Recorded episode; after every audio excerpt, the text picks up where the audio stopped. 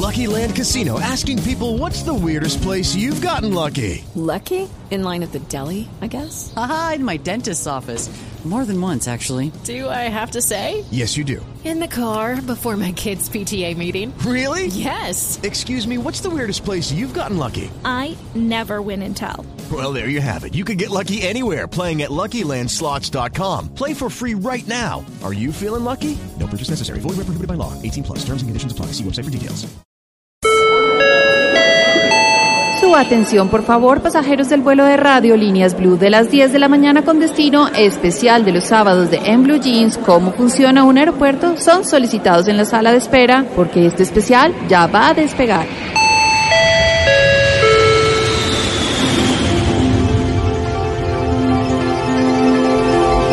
En este momento, a las 10 de la mañana, 15 minutos, están volando unos 11.000 aviones de 1.400 aerolíneas comerciales en 3.900 aeropuertos que a esta hora están funcionando en todo el mundo.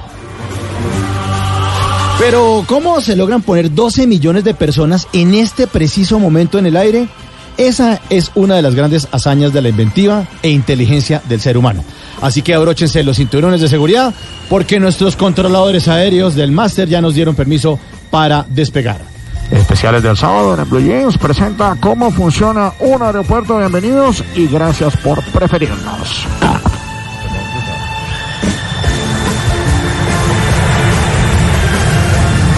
Los aeropuertos se dividen en dos partes, se dividen en dos partes. El airside o el lado del aire que incluye la pista para despegue y aterrizaje, las pistas de carreteo, los hangares y las zonas de estacionamiento de los aviones. Y el land side o el lado de la tierra que está dedicado al pasajero e incluye la terminal de pasajeros, las zonas de comercio, aduanas, servicios, parqueaderos de carros, baños y demás vehículos. Un aeropuerto como el Dorado de Bogotá mide alrededor de 7 kilómetros cuadrados. Para algunos, volar o ver pasar un avión se ha convertido en algo tan rutinario que nos olvidamos que poner en el aire a cientos de personas de una sola vez es uno de los mayores logros del ingenio humano.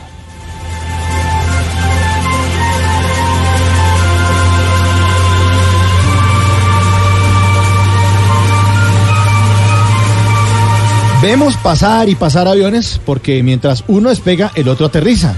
El problema es que con un avión en tierra, la aerolínea deja de ganar platica. Por eso, después de que un avión toca pista y antes de que llegue a la terminal, empieza un conteo regresivo de 90 minutos o menos para que vuelva y salga. La idea es que el avión dure muy poco tiempo en tierra y siempre está vuela, que vuela, que vuela, que vuela.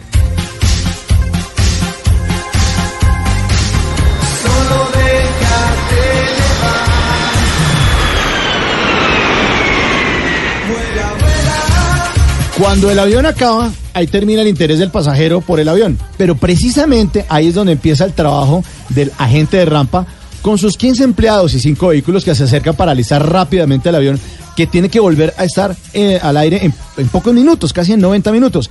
¿Y por qué tanto afán? Pues porque la aviación no es barata. Además de lo que les cobran en los aeropuertos a las aerolíneas por prestarles los servicios en tierra, de pagar nómina, de gasolina, de mantenimiento, cada aerolínea que compra un avión debe pensar en pagar entre 100, 200 y hasta 400 milloncitos de dólares.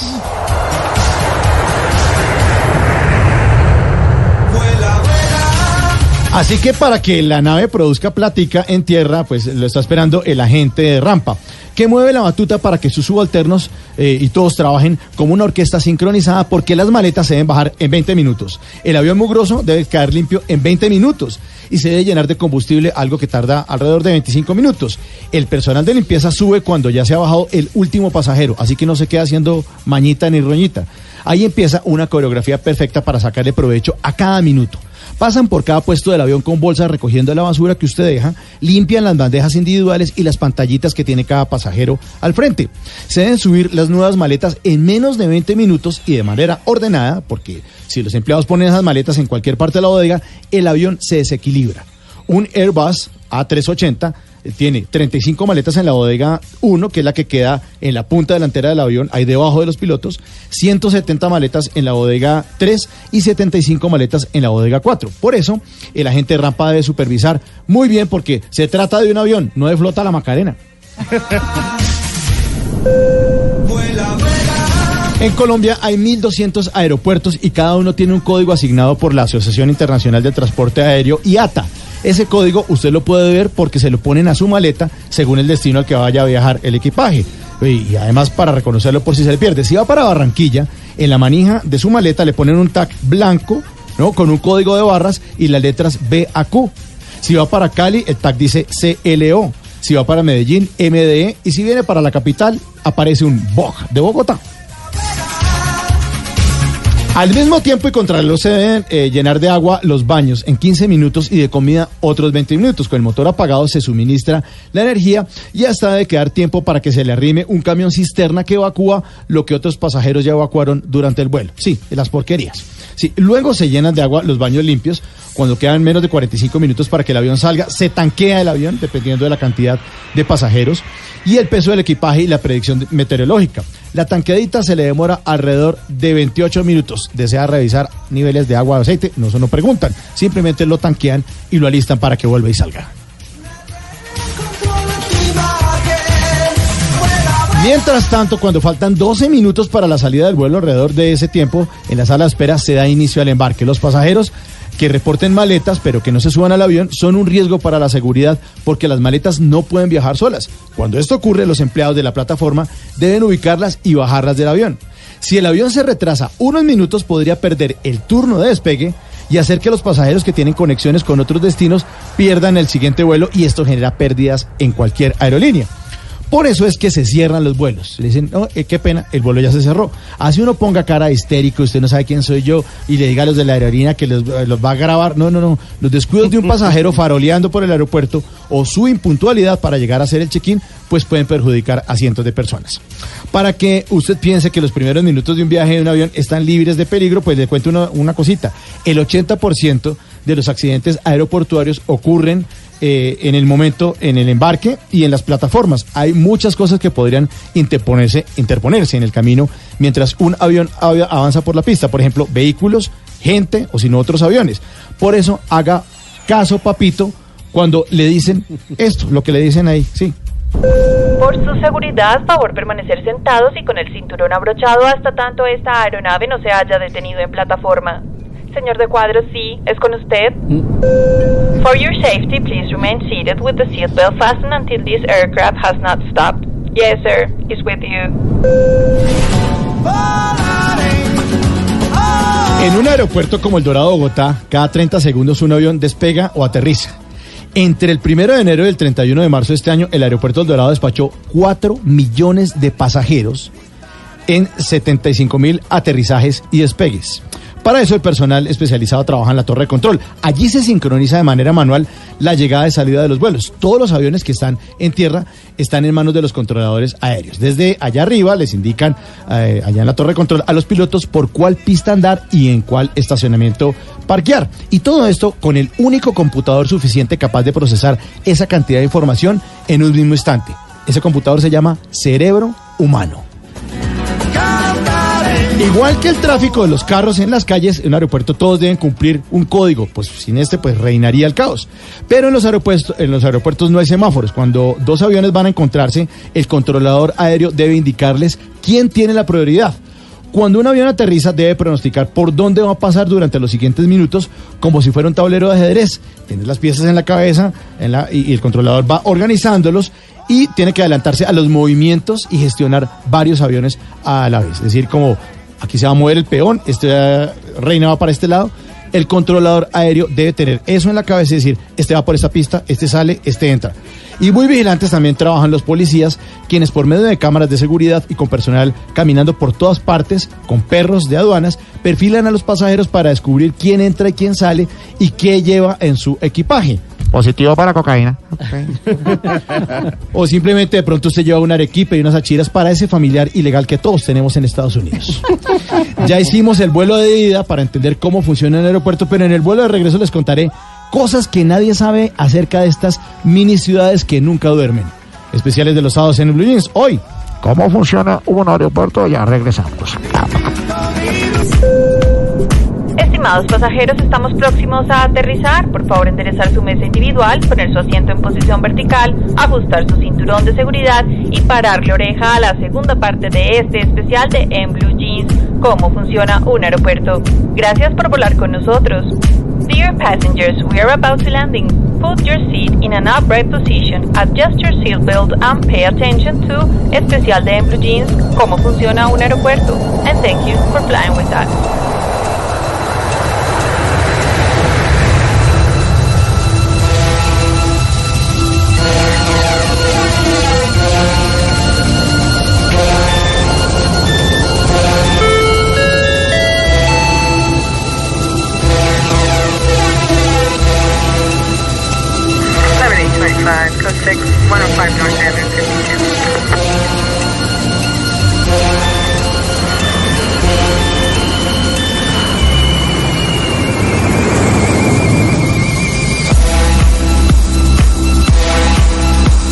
Despedidas, bienvenidas, nervios, retrasos, emoción, esperas y hasta mariachi soportan los aeropuertos. En esta segunda parte seremos testigos de las curiosidades que tienen los aeropuertos y que muy pocos conocen. La primera, no le van a ofrecer upgrade tan fácilmente. Todos soñamos con que algún día lleguemos al aeropuerto a hacer check-in habiendo comprado un pasaje de clase turística y que en el momento de entregar la cédula, un tipo de, del personal o el miembro del personal que nos atiende nos diga, señor, le ofrecemos un upgrade a business class. Bueno, no es por aguardar la fiesta, pero puede seguir soñando porque las probabilidades de que eso pase son muy escasas. A veces ocurre, pero no es tan fácil. Y hoy en día solo los viajeros frecuentes de la aerolínea pueden optar por este lujo, pero aún así es muy difícil.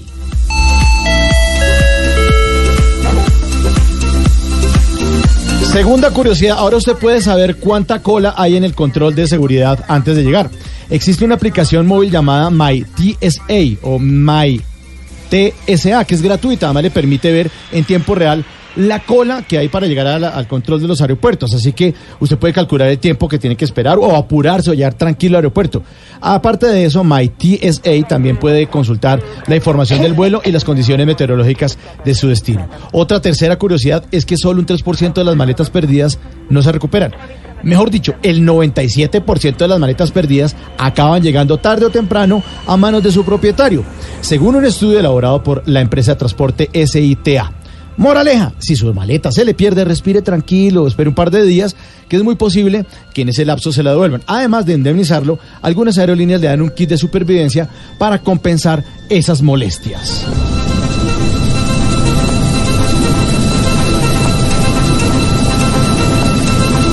Cuarta curiosidad, cuarta curiosidad. La suma de dinero en monedas que dejan los pasajeros en los aeropuertos y en los aviones es sorprendente. Frecuentemente los pasajeros no recorren, no recogen las monedas que se sacan de los bolsillos cuando van a pasar por el control de seguridad y tampoco son conscientes de las que se les caen cuando están sentadas a bordo en el avión. Por eso las monedas se van acumulando hasta llegar a cifras realmente increíbles. Por ejemplo, en el aeropuerto JFK de Nueva York fue uno de los que recaudó más dinero al año. 42.500 dólares en moneditas. ¿Y qué hacen con esa platica? Pues no crea que se la tumban los empleados. No, señor, en Nueva York. Se invierte en trabajos aeroportuarios.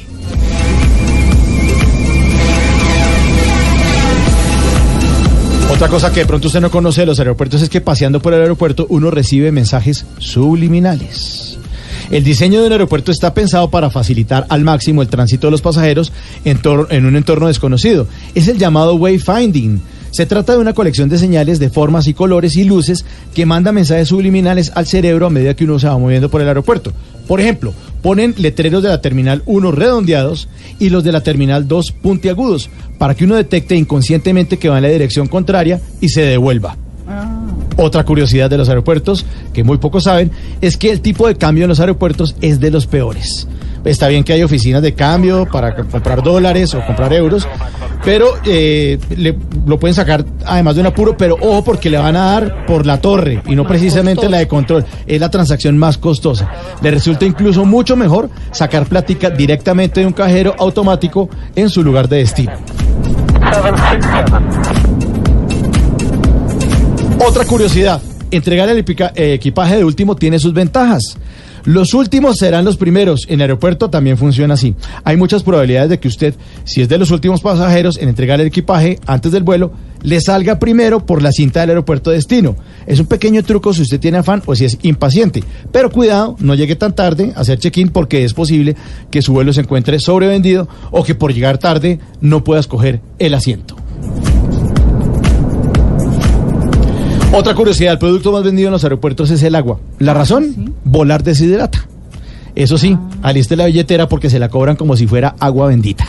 Eh, Afortunadamente muchos aeropuertos ya cuentan con fuentes de agua potable, así que un recurso más sostenible y más económico es traerse un termito desde la casa e irlo rellenando. Y esta última, la oferta de entretenimiento en algunos aeropuertos es extraordinaria. ¿Ustedes sabían que en el Aeropuerto Internacional de Hong Kong hay un campo de golf? ¿Qué? Y que el aeropuerto de San Francisco tiene una sala de yoga. Y que el Schiphol de Ámsterdam tiene anexo, anexo un museo del Rijksmuseum con obras maestras de artistas holandeses para que se distraiga. Por eso los aeropuertos ya no son lugares de espera aburridos. Además de la parte comercial, cada vez encontramos un abanico más amplio de oferta de entretenimiento para que las escalas se le pasen volando.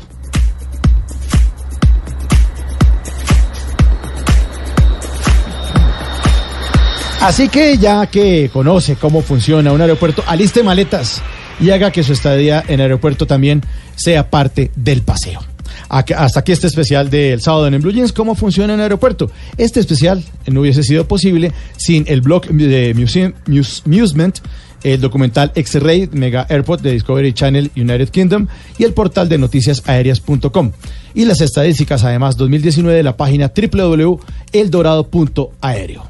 Especial de los sábados en Blue Jeans, cómo funciona un aeropuerto, Blue Radio, todos los derechos reservados 2019. Feliz estadía en su ciudad de destino y gracias por preferirnos.